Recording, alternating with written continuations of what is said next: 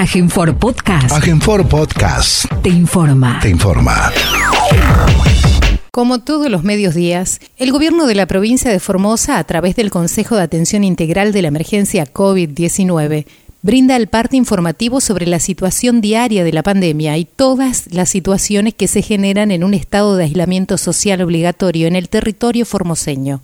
Luego de la lectura del parte diario, las autoridades provinciales responden las preguntas de los periodistas. Vamos a proceder a brindar el parte informativo número 224 correspondiente al día 20 de octubre del 2020 del Consejo de Atención Integral de la Emergencia COVID-19 creado por decreto del Poder Ejecutivo Provincial número 100 del presente año. En las últimas 24 horas se han realizado 273 test de vigilancia y búsqueda activa de casos, arrojando uno de ellos resultado positivo a coronavirus. Dos, el caso positivo se trata de un hisopado realizado en la ciudad de Clorinda, correspondiente a una mujer de 28 años, residente de Puerto Falcón, República del Paraguay, que es detectada por la policía de la provincia al momento de su ingreso a nuestro territorio por paso no habilitado. La mujer fue aislada e hisopada y ante el diagnóstico positivo fue anoticiada de las medidas sanitarias vigentes y las consecuencias legales de su situación, tomando la decisión voluntaria de regresar a la República del Paraguay.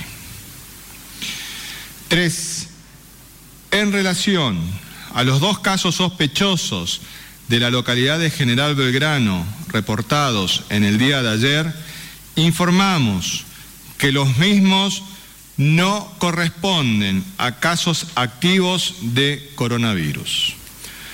Cuatro, los datos acumulados de la provincia al día de hoy son los siguientes.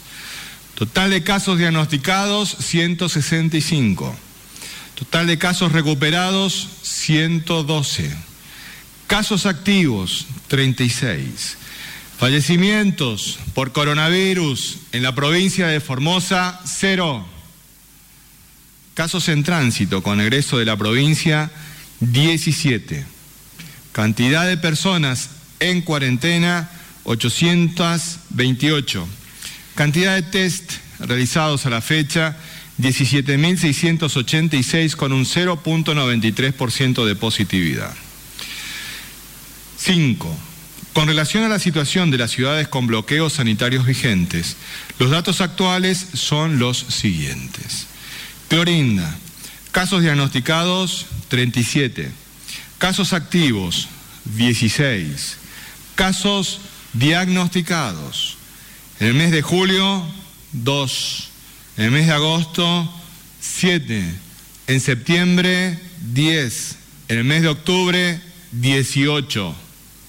Personas en cuarentena de Clorinda, 74. 57 en Clorinda y 17 en Formosa.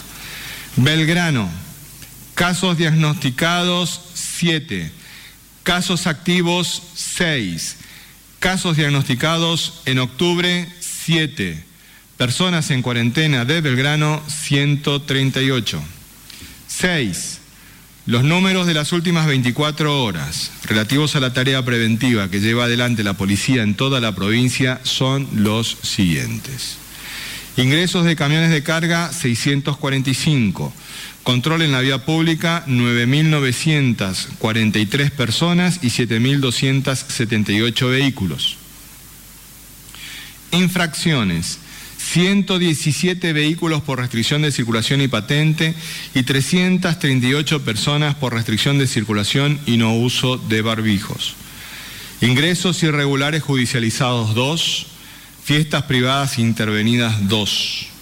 7 en relación a la lucha contra el dengue, informamos que en la última semana se han notificado tres casos en la provincia. Asimismo, en el día de mañana, miércoles 21 de octubre, se realizarán las siguientes tareas. Control de focos y tratamiento con herbicidas, barrio Güemes de Ingeniero Juárez.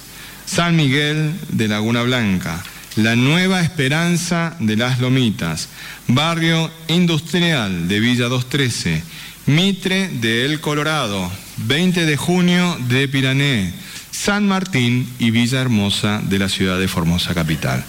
Descacharrizado, barrio Hipólito Irigoyen, en conjunto con el municipio capitalino, y barrio San Martín en conjunto con Vialidad Provincial. 8. Informamos que la Administración Nacional de Aviación Civil ha consultado sobre la posibilidad de reactivar el transporte aéreo de pasajeros en el tramo Buenos Aires-Formosa.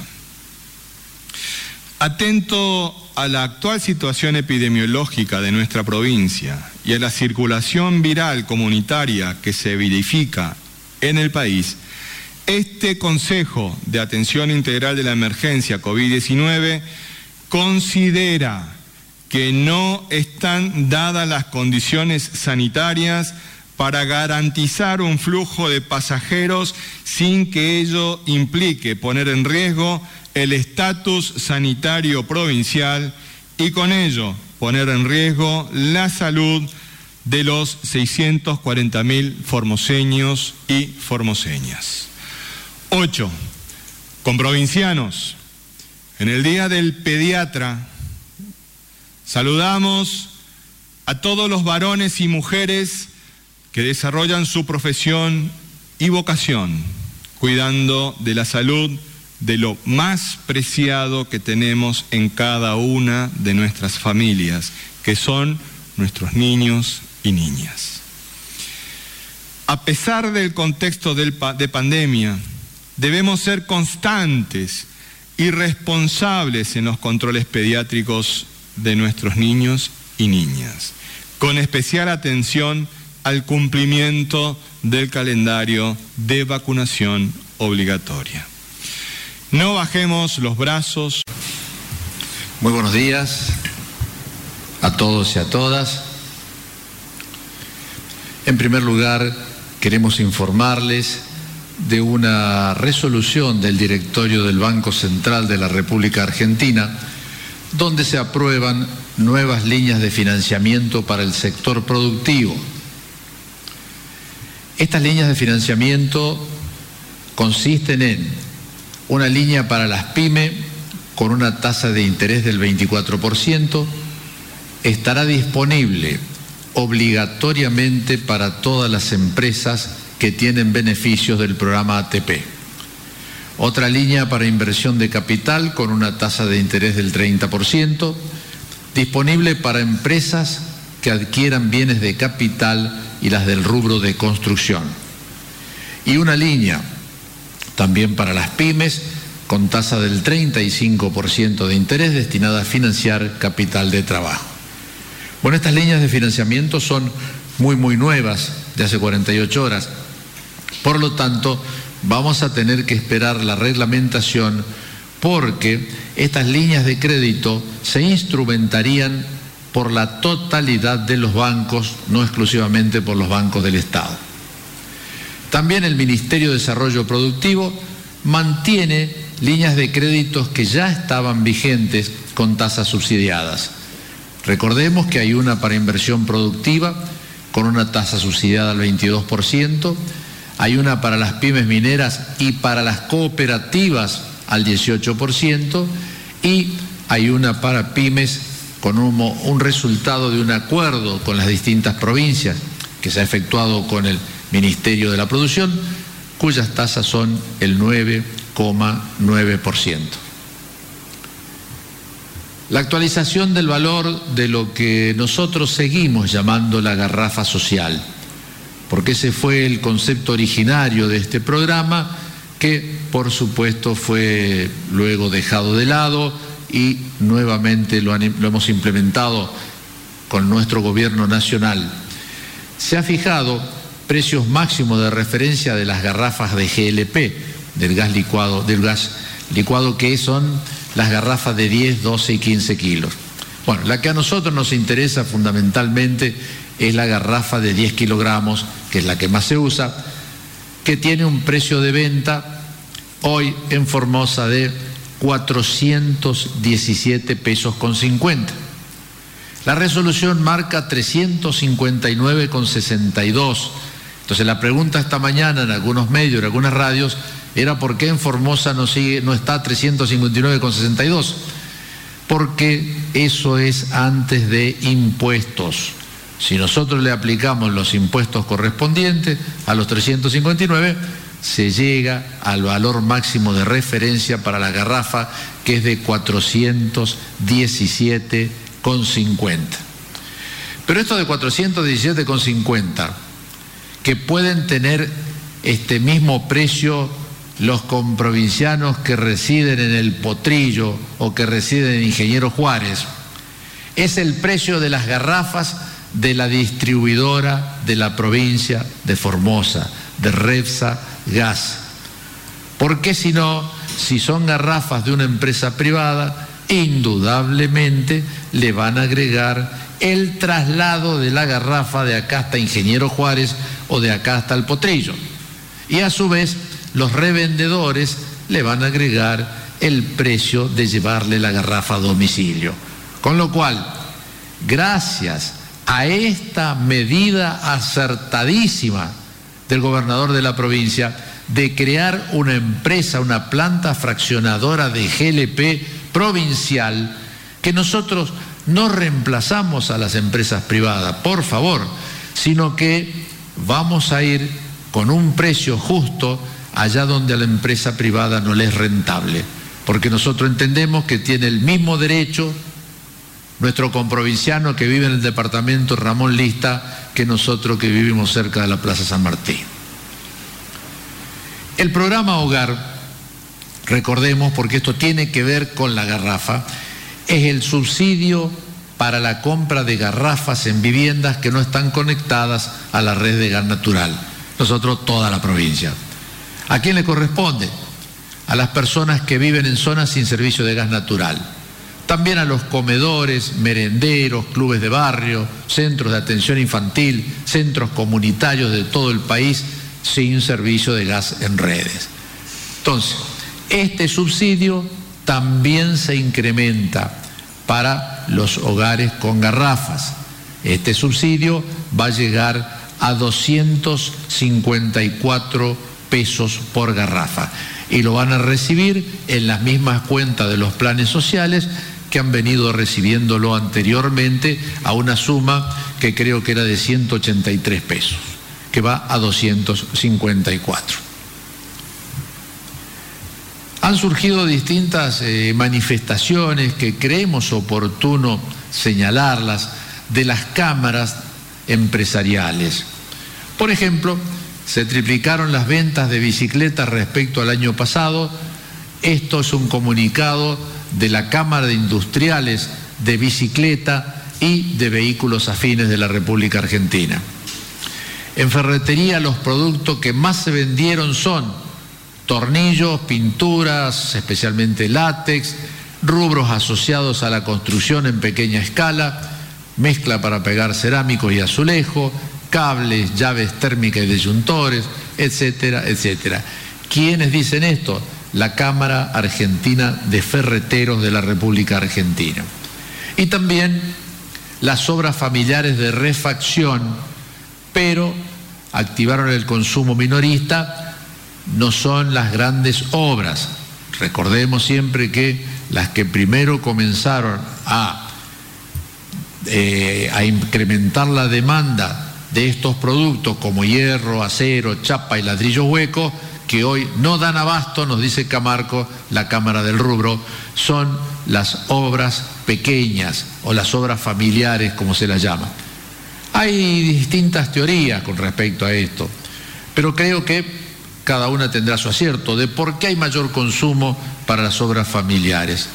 Algunos dicen porque como no se puede viajar y no se puede salir de vacaciones y no hubo vacaciones de julio, y bueno, eh, la gente dedica parte de su dinero que antes dedicaba a ese tipo de esparcimiento, a arreglar su casa, a ampliarla, a pintar, a hacer otra habitación, etcétera, etcétera. Pero esta reactivación de los sectores indudablemente está reafirmado no solamente por lo que dijimos días anteriores, que son las cifras del INDEX, sino por las cámaras de cada uno de estos rubros que han comenzado en forma lenta y palotina, pero a reactivarse en el medio de la pandemia y la cuarentena. Para despedirnos. Muchas gracias, buenos días a todos y a todas. Bueno, actualmente de las 36 personas que están internadas, una sola de ellas está cursando actualmente con síntomas, en este caso síntomas moderados, o un cuadro moderado. El hombre está todavía eh, bajo seguimiento en terapia intensiva, tiene síntomas que todavía hablan de falta de aire cuando se moviliza, cuando está, cuando inclusive se alimenta tiene un poco de falta de aire, por lo tanto, por eso necesita el aporte del oxígeno y todavía los seguimientos se harán en terapia intensiva. Eso se debe a una afectación del pulmón a causa eh, del coronavirus, porque se han descartado otras eh, causas que pudiesen haber complicado hasta ahora no hemos encontrado otra que no sea por el coronavirus. Por lo tanto, la persona deberá continuar en terapia intensiva hasta que ver cuánto va a demorar su recuperación y ver si queda alguna secuela o no. El resto de los pacientes están asintomáticos, no tienen ninguna complicación, están esperando cumplir su tiempo para definir su alta en base a los estudios que se vayan haciendo. Y quería aclarar de estas dos personas que eran casos sospechosos en el día de ayer en, Belgrano que se desestimó una infección activa. ¿A qué se refiere eso? Las personas tenían anticuerpos positivos como eh, haber tenido previamente, es lo que se está presumiendo, por lo tanto se descartó la infección activa los estudios dieron negativo de riesgo de transmisión, por lo tanto, eh, por eso se descarta el cuadro. Es un caso similar, si ustedes se acordarán, al principio cuando tuvimos los primeros casos positivos en el, caso del Juan Pablo, había una de las personas que se fue dado de alta del aislamiento, inclusive donó plasma y era un chico que había dicho yo doné y no haber tenido la infección, no haber estado internado, que nos habían preguntado inclusive acá. Bueno, es algo similar, se encuentra la serología positiva, por lo tanto eh, se asume que fue un cuadro que tuvo, por lo tanto es una persona que como ser de la localidad de Belgrano, haber tenido esos eh, antecedentes de los positivos previos, por eso se asume esa serología como que haber tenido, como que ya tuvo esa persona eh, el diagnóstico y cursado obviamente asintomático, porque durante no hizo referencia a haber tenido síntomas previos, por lo tanto, en el contexto de esa circulación viral que se había asumido en ese momento, más esta serología, encuadra como un cuadro de haber tenido la persona. Así que eso quería aclarar. Gracias. Sí, buen día para todos. Sí, es muy importante analizar el contexto por el cual está atravesando la, humanidad, la Argentina y también Formosa en particular, todos los formoseños, para tomar conciencia de, de la gravedad de la situación por la que estamos atravesando y de los peligros que nos están acechando. Eh, es importante tomar conciencia del peligro porque este, si no lo hacemos, eh, caemos en riesgo justamente de pagarlo muy caro. Y esto se paga con la salud de los formoseños y se paga con la vida de los formoseños. Tenemos que ser conscientes que esta enfermedad, esta pandemia, el COVID, que está afectando a millones de personas en todo el mundo, poniendo de rodilla a los países más poderosos del planeta, causando ya más de un millón de muertes, este, es coexistente con otra pandemia que también está este, ocurriendo en el mundo en este momento. Una pandemia es la del virus, la del COVID, este, que está afectando. La otra pandemia no tiene virus. Esta pandemia del virus es aguda, es rápida. La otra pandemia, que no tiene virus, se instala durante mucho tiempo. Y de la otra pandemia de la que estamos hablando es la pandemia, y lo hemos ya dicho varias veces, en varias oportunidades, también en este mismo lugar, es la pandemia de las enfermedades crónicas no transmisibles. Estas enfermedades son aquellas producidas fundamentalmente por los malos hábitos que tienen que ver con una mala alimentación, que tienen que ver también con la falta de ejercicios físicos, que tienen que ver con el uso o el abuso del tabaquismo, del alcohol, de otras drogas, y tienen que ver con el estrés, y que son las responsables de las principales causas de muerte, tanto en Formosa como en el país, como en el mundo, que son las cardiovasculares. Las primeras causas de muerte son el infarto miocardio, el accidente cerebrovascular, los cánceres, también las enfermedades pulmonares, están todas relacionadas con esta otra pandemia. ¿Qué tiene de particular esta que estamos viviendo? Que justamente enferma y mata en los cuales coexisten estas dos pandemias. Por ejemplo, si este virus toma a una persona que es joven, fuerte y está con la defensa alta, seguramente un 80% va a pasar desapercibida o síntomas mínimos va a tener. Pero si este mismo virus toma alguna de estas personas que le estoy comentando, que es diabética, hipertensa, tiene el colesterol alto, tiene sobrepeso, o tiene alguna enfermedad pulmonar, o tiene disminuido este, los valores que tienen que ver con sus defensas, o sea, enfermedades crónicas no transmisibles, el efecto va a ser otro. Le va a causar una enfermedad muy grave y casi seguro también la muerte. Este es el contexto mundial. En la Argentina en particular también hay otra sinergia, así como esto se ayudan estas dos pandemias, también hay otra situación en, en la Argentina, que son, que es la pobreza y que es la indigencia que se ha creado en el gobierno de Macri. algunos seguramente les molestará y dirá, no es momento de, de hablar de la oposición, pero tenemos que decirlo porque, porque esta es la verdad. En esa gestión se generó, según el INDEC oficial, más de 4 millones de nuevos pobres e indigentes, según consultoras privadas como la Universidad Católica Argentina, muchos millones más. Súmenle a esto la falta de vacunas, por ejemplo, la falta de medicamentos, la desaparición de, los planes remediar, de lo que es la atención de la salud de las personas. Y a esa pobreza generada durante la gestión de Macri, ahora tenemos que sumarle también la pobreza que está generando esta pandemia. Es una sinergia también muy poderosa que nos está afectando. Y particularmente en nuestra región, en nuestra provincia, también debemos destacar que estamos teniendo otra, otra sinergia importante que es la gran sequía histórica que estamos atravesando en la provincia, afectando a todo nuestro territorio, con una bajante de, del río Paraguay, que hace 100 años no tenía las medidas que está teniendo actualmente, y afectando a cada una de las localidades y pueblos de nuestro territorio. Y sumarle a eso también, como consecuencia del mismo, a los grandes incendios que están afectando a nuestra, a nuestra zona, a nuestra provincia. Entonces, en este contexto que estamos viviendo, todo esto nos está poniendo a prueba, nos está poniendo a prueba como personas, como formoseños, como ciudadanos, está poniendo a prueba el modelo formoseño. Y estamos saliendo airosos. Estamos, tenemos que ser conscientes que estamos saliendo airosos.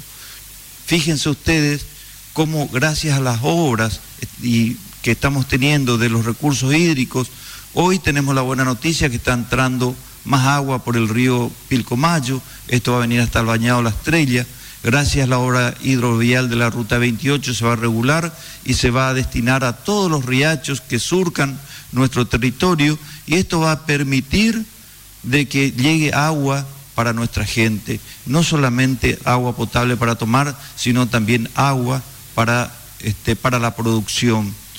Fíjense si no, esto no es una respuesta al modelo formoseño a esta situación gravísima. No es una respuesta del modelo formoseño haber tenido preparado un sistema sanitario, no en pocos meses, sino durante muchos años, y tener el mejor hospital para atender el COVID del país y teniendo la respuesta que estamos teniendo. No es una respuesta del modelo formoseño tener cero muertos en esta situación que no es obra de la casualidad. Entonces es importante, formoseños, y nosotros lo sentimos así, que la gran mayoría está acompañando y entiende las medidas de este Consejo que se están tomando protegiendo a la mayoría de los formoseños y no a particulares, porque nunca el bien eh, individual puede estar por encima del bien común. Muchas gracias. Buen día para todos los comprovincianos y comprovincianas que nos acompañan este mediodía. Bueno, ayer, como sabrán por los medios nacionales y el reporte que da el Ministerio de Salud de todos los días, llegamos a un triste récord. Superamos el millón de infectados. El millón de infectados a nivel país y con 26.716 fallecidos. Número importante. Un millón de infectados es más que la población que tiene Santiago del Estero mucho más, supera la población que tiene reportado Santiago del Estero los infectados, si comparamos. Y tenemos 26 mil personas, 26 mil compatriotas que perdieron la vida por esta enfermedad. No tenemos que tomarlo como un número frío. Son personas, son comprovincianos, son padres, madres, abuelos, abuelas que no están, hijos que no están.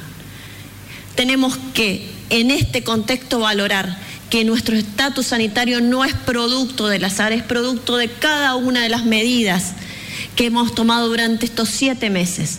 Medidas que siempre hemos dicho y aclarado y expuesto a la comunidad, porque siempre nos manejamos con la verdad. Nadie puede venir a tildarnos de mentirosos o hipócritas como los oportunistas referentes de la oposición que tienen epítetos desagradables hacia, algunos de estos miembros de este Consejo o a este Consejo en sí. Siempre hemos venido a hablar con la verdad en todo momento y tomando con la serenidad de saber que cada una de las medidas que se han tomado son de carácter sanitario. Nosotros no estamos haciendo política, porque con esto no se hace política, con la vida de la gente no se hace política, con la salud de la gente. Acá no nos sobra ninguno los 640 mil formoseños. Acá somos todos importantes y cada una de estas medidas se las tomó sabiendo que lo único que procuramos e intentamos es defender la salud de todos nosotros. Por eso no vamos a permitir que vengan a atacarnos con cuestiones particulares, con situaciones particulares, cuando en realidad lo importante es el estatus sanitario de la comunidad.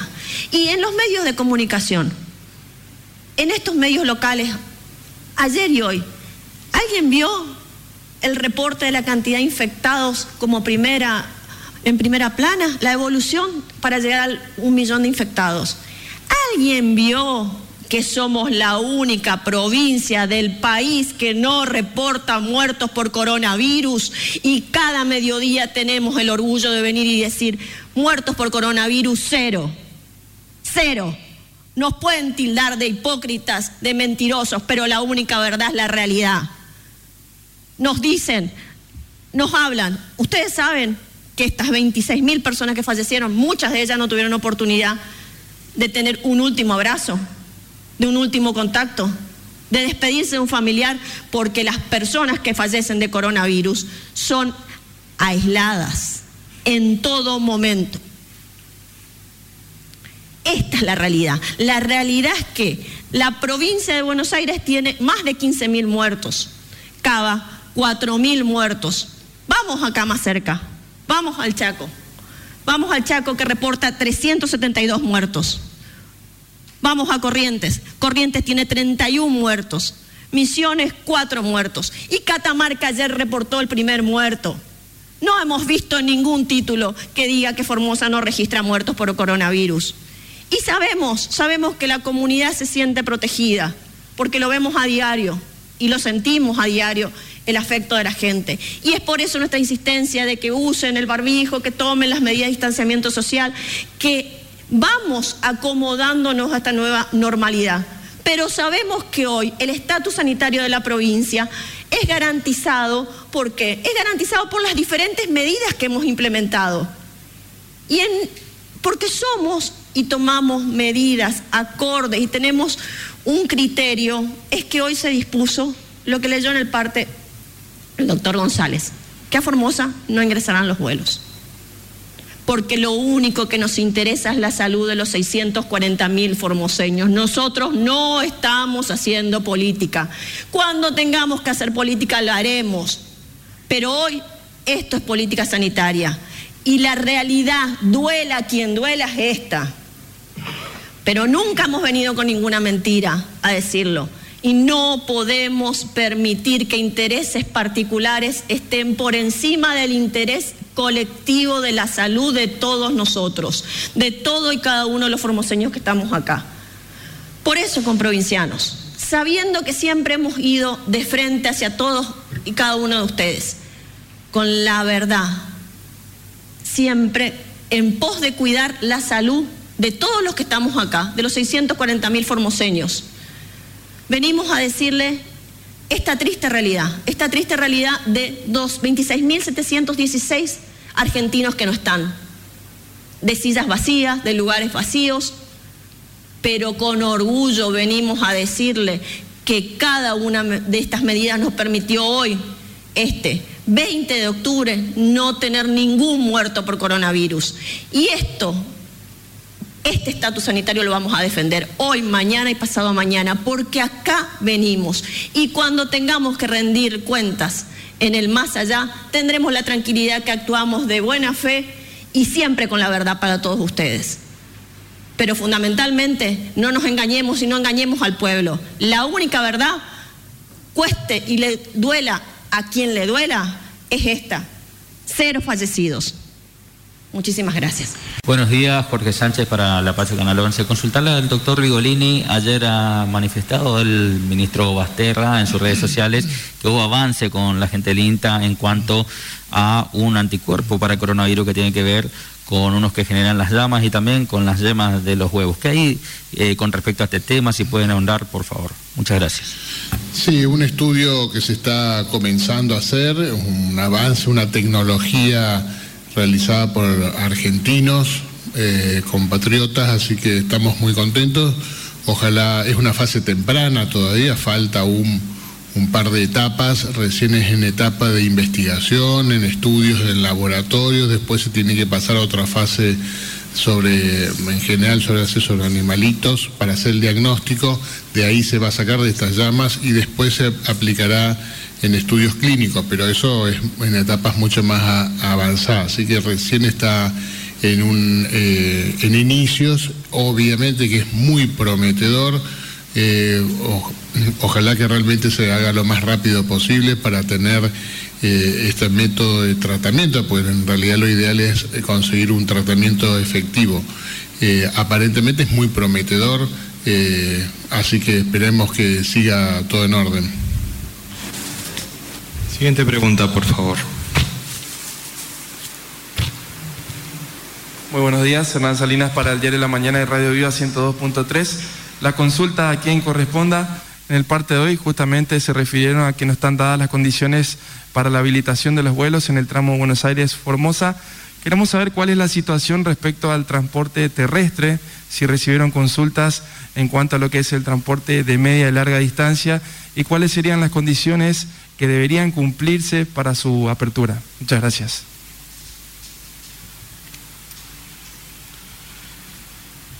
Buenos días atrás nos enteramos de que el Ministerio de Transporte de la Nación dictó dos normas respecto a la posibilidad de volver a transitar los micros de media y larga distancia, los trenes y otra norma para el tema de los vuelos. Son las resoluciones 220 y 221. Con respecto a la de los vuelos, este Consejo recibió una nota de la ANAC, de la Administradora Nacional de Aviación Civil, en la cual hace la consulta pertinente a esta jurisdicción.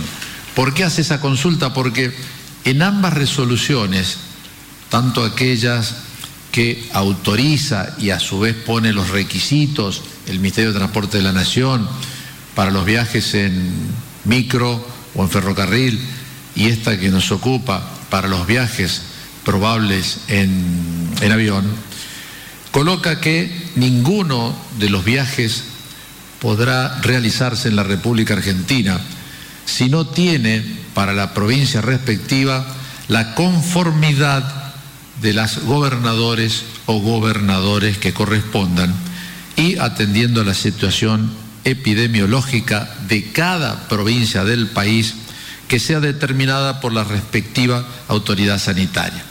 Entonces esto es claro, hay una apertura desde el gobierno nacional para que se vaya analizando provincia por provincia y se den las autorizaciones, la conformidad o no para este tipo de emprendimiento.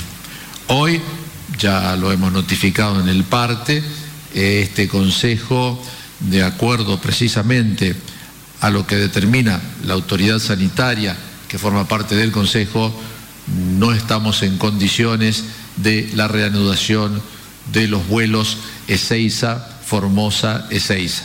Recordemos que Aeroparque está cerrado hasta fin de año. No hemos recibido todavía este, la solicitud pertinente por el tema de la autoridad nacional que regula el transporte terrestre. Cuando se reciba, por supuesto, se dará exactamente la misma respuesta que hemos dado al transporte aéreo. Siguiente pregunta, por favor. ¿Qué tal? Buenos días. Javier Ruiz para Radio Formosa 88.1. Doctor González, eh, con el tema de los denominados varados, ¿no? A veces hay muchas repercusiones mediáticas a través de los medios porteños, ¿no? Después de todo lo que sucede, ¿se llega a fondo eh, a, qué va apuntado esta movida mediática? Teniendo en cuenta un poco con la situación de, por ejemplo, la familia Costa, ¿no? Que hace algunas horas salió a, a desmentir o a contar la realidad de lo que pasó, digamos, con en ese caso particular, y después hubieron varios más, ¿no? La pregunta es la siguiente, ¿no? Eh, ¿Es premeditada la movida mediática en, estos casos? Muchas gracias. Nosotros tenemos un estatus sanitario que vamos a cuidar con uñas y dientes. Hemos ido contando siempre las, las veces de que eh, se ha buscado la manera de eh, saltear las barreras sanitarias y de qué manera en su momento critiqué un fallo de la justicia federal y no es una cuestión personal, por más que lo haya tomado de manera personal, eh, no es una cuestión personal. Eh, es una lectura que uno realiza de esta, de esta cuestión. Eh, en, en el fallo que nosotros criticamos, hay montones de apreciaciones que sinceramente no corresponden a una política sanitaria seria y responsable. Pero bueno, resolvieron de esa manera. Pero sí existe evidentemente una, una, una cuestión muy llamativamente sincrónica respecto de esta cuestión. Después se esconden con barnices distintos para evitar eh, la crítica, porque cuando uno va desnudando distintas situaciones, hay molestias, se enojan y después nos dicen barbaridades y de todo. Pero nosotros no tenemos inconvenientes, porque quienes brindamos la información somos los cuatro, los cinco de la mesa, es una información que la discutimos en el, en el Consejo y para que todos recordemos, porque parece que muchos se olvidan. El Consejo está presidido por el gobernador Infram, coordinado por la jefatura de gabinete y participamos todos los ministros del gabinete. Después hay distintos especialistas que nos van aportando información, ideas, este, pero ese es el Consejo de Atención Integral de la Emergencia, está textualmente en el, en el, en el decreto de creación, que es el decreto 100 de este año. Sin duda alguna hay muchas personas que están intentando realizar algún tipo de, obtener algún tipo de ventaja en esta situación. Nosotros hemos manifestado de que no hacemos en este momento política para buscar votos. Ciertamente no es momento oportuno. A mal puerto van aquellos que intentan realizar este tipo de cuestiones. Pero es muy interesante conocer. Por ejemplo, en el día de hoy tuvimos una, un una nueva audiencia de habeas corpus. ¿Sí? Recordarán ustedes que el, juez subrogante en su momento se había sentido, que yo lo conté acá en la, reunión, bueno, se había sentido afectado en la posibilidad de dar un dato objetivo por las cuestiones, alusiones personales que hice yo, que insisto, no son personales, son, si que yo diga el autodenominado humilde juez de frontera, no lo digo yo, lo dice el fallo textual, es una cita textual del fallo. Y que al fallo lo haya denominado como estatuto legal del contagio, es una calificación que uno la realiza después de haberlo leído, pero no es un ataque personal de ninguna manera. Si yo no tengo la culpa que haya sido fiscal de Estado de Corrientes, no tengo la culpa que haya sido eh, apoderado de la Unión Cívica Radical, es su historia, no es no es una cuestión para, traerlo este, y sentirse afectado. Cada uno nos tenemos que hacer cargo de nuestra historia. Conmigo se enojan porque fui abogado de Endepa y ¿cuál es el problema? Nunca renegué de eso. Siempre fui peronista, diría el. Pero bueno, más allá de eso, hoy tuvimos una audiencia. Eh, hay una persona que está en la provincia de Corrientes que planteó eh, que tuvo una asistencia a un familiar por razones de salud, em, planteó la, eh, un habeas corpus, nosotros le habíamos dado fecha cierta de ingreso a esta persona. En la audiencia, eh, la Fiscalía de Estado, como corresponde en un Estado de Derecho, planteó la necesidad de que el juez Carvajal, el juez subrogante, Fernando Carvajal, este, no sea el juez que intervenga en la causa, había cuenta todo lo que había dicho la otra vez, que como hace 15 días no podía fallar, bueno, eh, se tenía que apartar con causa de esta situación. Este, sin embargo, la rechazó, planteó la Fiscalía de Estado la responsabilidad de que eh, se tenía que resolver la cuestión a través de, otra, de otro juez. Este, bueno, ahí hubo una discusión este, bueno, que se resolverá procesalmente como corresponde. Nosotros siempre actuamos dentro del marco de la ley. Pero lo interesante de esto es para compartir. Ahora, resultaba ser de que se le dio fecha de ingreso para que ingrese a, una, a uno de nuestros eh, centros de alojamiento esta persona. Ahora no quería entrar. ¿Por qué no quería entrar? No, porque quería ir a una pieza solo. ¿Y qué argumentó? Porque lo dijo en la audiencia, ¿eh? lo dijo en la audiencia. Dice que él tiene secretos de, la, de su lugar de trabajo que no puede ser conocido por nadie. Ahora digo yo, si él trabaja en un organismo nacional, si trabaja en un organismo nacional, acá en Formosa. ¿Qué secreto tiene tan secreto que no puede y está con él y que no puede, no puede ir a un alojamiento que tiene que ir a una habitación súper reservada? ¿Cuál es tu secreto? Y si tuviera un secreto tan personal que está guardado, me imagino yo de que las autoridades de ese organismo federal estarán al tanto de esa situación, que tienen un personal que está recorriendo por ahí con secretos personales. Puede andar recorriendo por ahí con sus secretos personales de su trabajo, pero no puede ir a un alojamiento. Es rarísimo, es rarísimo. Pero fíjense cómo se tergiversa esta cuestión. Ahora, no solamente es porque eh, quieren la fecha de ingreso, en este caso, sino también para que elija el lugar de alojamiento y las condiciones. Va a llegar a un momento en que nos van a exigir, si seguimos por esta senda, cuando, ah, eh, cuando se abre una picada y se empieza a transitar esa picada, después se convierte en un camino. Por eso nosotros hablábamos del Estatuto Legal del Contagio. Y recuerden ustedes que nosotros hablamos de una barrera y cuando vos pica un poquitito nomás esa barrera para defensa de las inundaciones, primero pasa un hilito de agua, pero después pasa un torrente y destruyó la barrera y nos inundamos todo. Bueno, ¿se dan cuenta? Ahora no solamente es para entrar, sino en dónde lo que tienen que ir a hacer la, la cuarentena. Este argumentó, esta persona argumentó que tiene secretos, secretos de Estado consigo mismo. Yo espero que los jefes de esta persona tomen debida nota, porque no puede andar circulando, si es verdad, con los super secretos en su maleta. Entonces, en medio de la audiencia yo me lo imaginaba como en las películas de espía, vieron que agarra el maletín y se pone la, eh, la, cadenita y se la pone en la...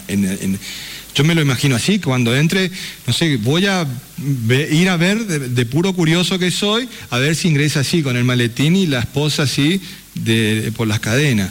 Pero a ese punto llegamos. Fíjense a qué punto llegamos. ¿Sí? No nos da risa. No nos da risa esto.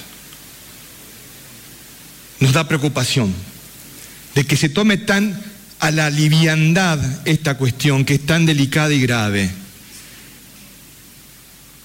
Y también ya lo manifestábamos, porque están aquellos que dicen de que cuando la política entra, la justicia, la justicia salta por la ventana, y nosotros dijimos también, cuando la justicia entra en la política sanitaria, la salud salta por el techo. ¿Vieron a cómo, cómo dónde vamos, nos, van, nos van llevando estas cuestiones? Y acá estamos jugando un juego que es muy delicado. En realidad no estamos jugando, nosotros no jugamos. Nosotros no jugamos. Pues si nosotros hubiéramos estado jugando, tuviéramos abierto todo y hoy esto sería una situación distinta. Entonces todos los días tendríamos que informar X cantidad de muertos, tanto infectados. Pero acá, como dice la doctora Cecilia, no nos sobra ningún formoseño ni ninguna formoseña. No queremos que nadie falte. Entonces tomemos esto con responsabilidad y seriedad. No nos prestemos a este tipo de cuestiones. ¿Sí? Van a seguir, van a ir presentando cada vez más y más y más y más recursos en la justicia federal subrogante para que se abra, abra, abra. Pero los formoseños vamos a seguir trabajando juntos desde la humildad y de la sencillez que nos caracteriza para defender la vida y la salud. Continuemos trabajando para mantener este estatus sanitario que hoy tenemos. Siguiente pregunta, por favor. Buenos días, Alejandro Richard para el R8 Radio Nacional Formosa y el RA20 Radio Nacional Las Lomitas. Yo quería preguntar sobre cómo continúa la investigación epidemiológica allí en Pozo del Tigre y si los hisopados también son para personas que no han sido contactos estrechos de los casos positivos. Gracias. Gracias. Eh, en el día de ayer se realizó una segunda visita con seguimiento y pesquisa de personas, no solamente aquellos contactos estrechos, sino otras personas que, por ejemplo, hayan hecho referencia de síntomas compatibles con coronavirus. Se hizo una búsqueda. No tengo el dato exacto de cuántos, pero no sé si eran ciento, más de ciento y pico de personas. Se realizó el estudio eh, así que eso también se está procesando. Lo que pasa es que también se está procesando lo de Belgrano, que todavía nos termina una colita de terminar de estudiar para poder definir mejor lo de Belgrano y obviamente está también lo de Tigre, más todos los otros eh, estudios que se hacen aparte, de los camioneros, transportistas, personajes de contacto de otros lugares, de altas para las, eh, de las cuarentenas, etcétera. Se suma todos esos hisopados Así que estamos, eh, por eso todavía falta esos resultados aún. Siguiente pregunta, por favor. Buenos días, Omar Guzmán para Radio Universidad Nacional de Formosa. La pregunta, la consulta para el doctor Ibáñez. Ministro, eh, usted hablaba en su informe acerca de la reactivación de algunos sectores de la economía y quería consultarle cómo está la situación del trabajo informal, del trabajo no registrado, de esas personas que salen a pelearla día a día. Esto tiene que ver con la ausencia y la pregunta del millón, con respecto al IFE 4, a, este beneficio que realmente ayuda a muchas personas en este contexto de pandemia. Tenemos que recordar que son más de 160 mil los formoseños y formoseñas que accedieron, al menos en los últimos IFE, a este eh, beneficio del gobierno nacional y 9 millones de personas en total en el país que este mes no vieron esos ingresos y que también significa una inyección económica muy importante también para el sector eh, comercial. La pregunta, le vuelvo a reiterar, eh, ¿hay IFE o no para este mes o lo que viene en la Argentina? Gracias. Bueno, son varias preguntas, pero están todas entrelazadas. Muy buenas son las preguntas, porque tenemos que remontarnos brevemente a recordar que cuando nace la pandemia, la primera preocupación del gobierno nacional y del gobierno provincial es cómo asistir a todos aquellos que a partir de ese mes fatídico de abril se quedaron sin ningún tipo de ingreso. Estamos hablando de los trabajadores que están registrados, perfecto, hubo herramientas para ellos, ya conocemos el ATP, crédito, pero fundamentalmente aquellos que trabajan en negro, que es una realidad, es una dolorosa realidad, pero es una realidad, y aquellos otros que viven de las changas, aquellos que todos los días salen a buscar un trabajito para tener un pesito para llevar a la mesa. Entonces allí fue que se instrumentaron varias herramientas. No solamente el IFE, sino que realmente el IFE fue la más abarcativa, digamos, de argentinos que estaban en una situación desesperante. Pero también tenemos que recordar que se aumentó la UH, que se aumentó la asignación por embarazo. También tenemos que recordar que se alimentó, se aumentó la cuestión alimentaria, ya sea por una tarjeta, que es la tarjeta alimentar, o también por los programas provinciales, como el programa Nutrir, que está a cargo acá el compañero Aníbal Gómez. Es decir, hubo una serie de herramientas que se volcaron porque realmente esos que son los que menos tienen es lo que más sufrían la pandemia de la economía, como nos gusta decir. Entonces, vimos el IFE, el IFE 1, el IFE 2, el IFE 3, que fue indudablemente una inyección extraordinaria de recursos para cada una de las provincias y para cada uno de los beneficiarios. Después de cuando ya estábamos cobrando, pagando el IFE 3, ya vimos que la intención del gobierno nacional es de a poco ir eh, virando estos planes sociales en planes de empleo.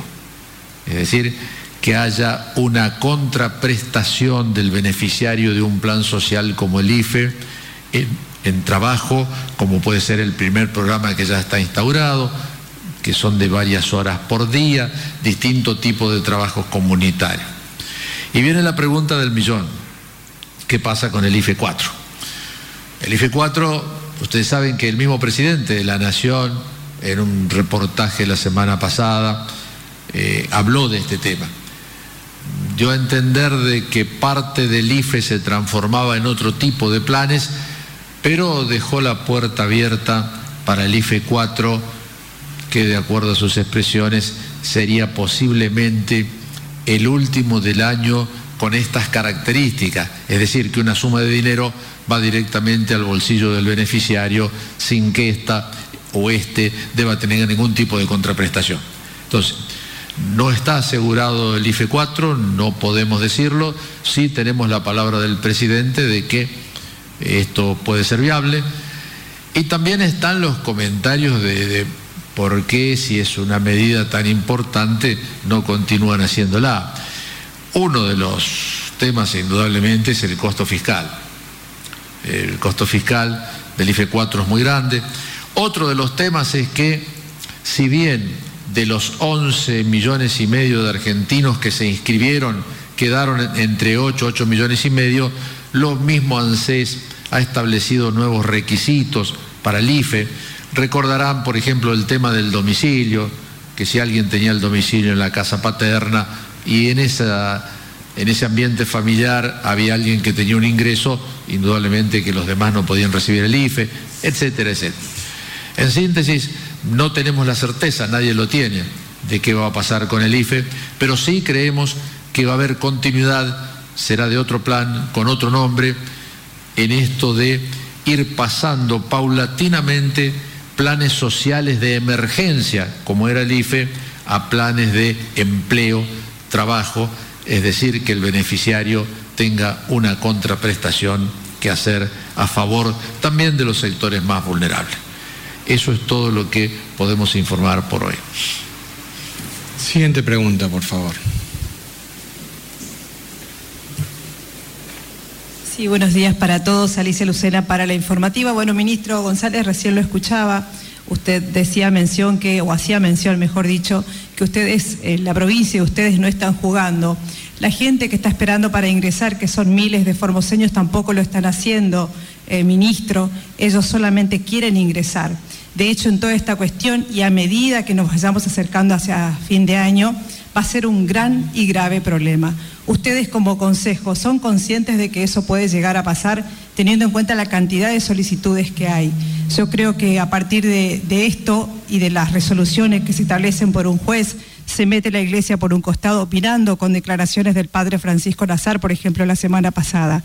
Repito, este Consejo es consciente del grave problema que podría haber antes de fin de año con toda esa cantidad de personas que están esperando para entrar. La gente solamente quiere entrar. Gracias. Agradecemos a usted la oportunidad de poder explicar, señalar y mencionar de que tampoco nosotros consideremos de que estas personas estén jugando. Nunca dijimos eso, jamás. Somos muy conscientes de esta situación. Ahora, también somos conscientes de el estatus sanitario que nosotros tenemos. No tener muertos por coronavirus parecería ser de que hoy no sirve de nada en Formosa. Parece ser que no importa. Ahora, cuando pongamos en la mesa el primer muerto, quiero preguntarle yo a la familia de ese primer muerto, ¿qué opina respecto de esta situación? Porque de la muerte no hay retorno, todo el resto se puede resolver y solucionar. Entonces tenemos que ver que hay distintas situaciones, distintas situaciones, y estamos trabajando para contemplarlas a todas las situaciones. Y esto no es boca river, los que están adentro contra los que están afuera, sino ver de qué manera podemos tratar de ir resolviendo esta cuestión. Porque también quiero contarle a usted, pero también compartir con ustedes, que días atrás cuando salíamos de la conferencia de prensa, se acercó una señora a hablar conmigo. En realidad muchas veces se acercan, ustedes son testigos, los periodistas que están acá se acercan personas a, conversar. Y esta señora me dijo, eh, fue en el momento en que salió el estatuto legal del contagio, el fallo del juez subrogante, federal subrogante. Ella me planteó, me conoce de chico, y me dice, Jorge, te voy a hacer una pregunta. Yo soy persona de riesgo. Mi edad me ubica entre las personas de, riesgo. Pero además tengo un problema pulmonar grave. Entonces, ¿qué juez me protege a mí y mi salud? Yo puedo ir a plantearle a este juez que habilita que ingrese gente, que ingrese gente, le puedo ir a plantearle a él que me proteja mi derecho a que me cuiden como me están cuidando ustedes. O este juez no puede decidir eso. Y la verdad es que es una, una, una cuestión que es muy dura, muy, muy, muy fuerte. Ponernos en el zapato de todos. Tenemos que ponernos en el zapato de todos. Entonces ahí tenemos que ver qué, qué, qué, qué vamos a proteger. Decidimos proteger la vida. Bueno, si protegemos la vida y la salud, tenemos que hacer estas cosas. Pero se van a enojar estos otros y bueno, está bien, vamos a buscar estas otras alternativas para ir compatibilizando todos los intereses. Solamente un necio no sabe pensar de que esta es una situación que afecta a muchas personas. Y por más que muchos nos califiquen de necio, hipócrita, el otro día me olvidé de decirle, pero hay uno que me llama Gordo Bala en, en, su página y después viene acá y habla. Pero bueno, eh, eh, generalmente se realizan proyecciones, de lo que uno oculta se lo adjudica a otro y bueno, hay que, que admitir lo que uno es. Gordo soy. Este, eh, nos dicen barbaridades, nos dicen barbaridades. Barbaridades. Ahora, si nosotros nos ponemos en ese lugar, en el que se ponen aquellos que no tienen responsabilidades institucionales de eh, ejecutivas hoy y desde ese lugar pueden decir lo que quieran. Si nosotros nos ¿en qué estaríamos si nosotros nos ponemos en ese lugar? estaríamos en una situación muy delicada, cuando en este momento tenemos que tener muchísima responsabilidad para poder llevar adelante este estado de cosas en el que en Formosa no tengamos muertos. Porque usted tiene la oportunidad de expresar esa pregunta. Y está muy bien que lo haga y le agradezco. Pero así como está usted, hoy mi teléfono parece que es el teléfono del pueblo, porque recibo cientos y cientos de mensajes, algunos planteando bien las cuestiones, otros de apoyo, pero también muchos donde, como dicen ahora los jóvenes, hate, ¿puede ser? Para mí era jate nomás, porque así se escribe, pero muy, muy, cargados de odio que lo manifieste y lo exprese y lo publique en algunos medios por ahí a ese odio. Y está bien, no habla de uno, sino habla de quienes los manifiestan y aún más de quienes los reproducen. Eso habla de ellos. Pero nosotros somos muy conscientes de esa situación. Somos muy conscientes. Y vamos a trabajar para ir mejorando cada vez más esa posibilidad de que todos puedan estar con su familia. No, no, no, es agradable esta situación. Pero sí hay responsabilidad. ¿Qué político pone en juego el capital político que tiene como el gobernador Infran en este momento? ¿Qué es más fácil decir? Sí, que se abra, que entren todos. No, él no está jugando con eso. Él no tiene esa, ese análisis en este momento. Nada más lejano en su pensamiento que eso. Está muy enfocado en defender la vida y la salud de los 640.000 formoseños. Porque esos 26.000 argentinos, un día la doctora Guardia, conversando, me dice,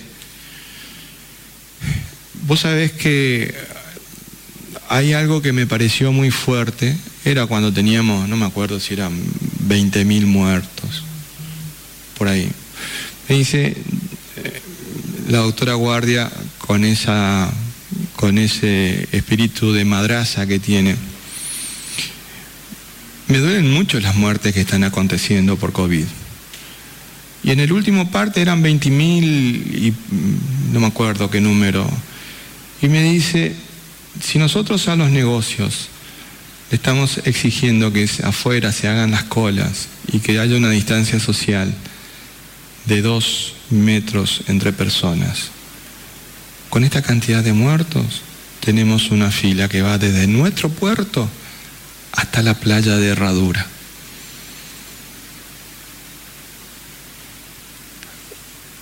Y la verdad que a mí me corrió un escalofrío porque era visualizar la cantidad de gente.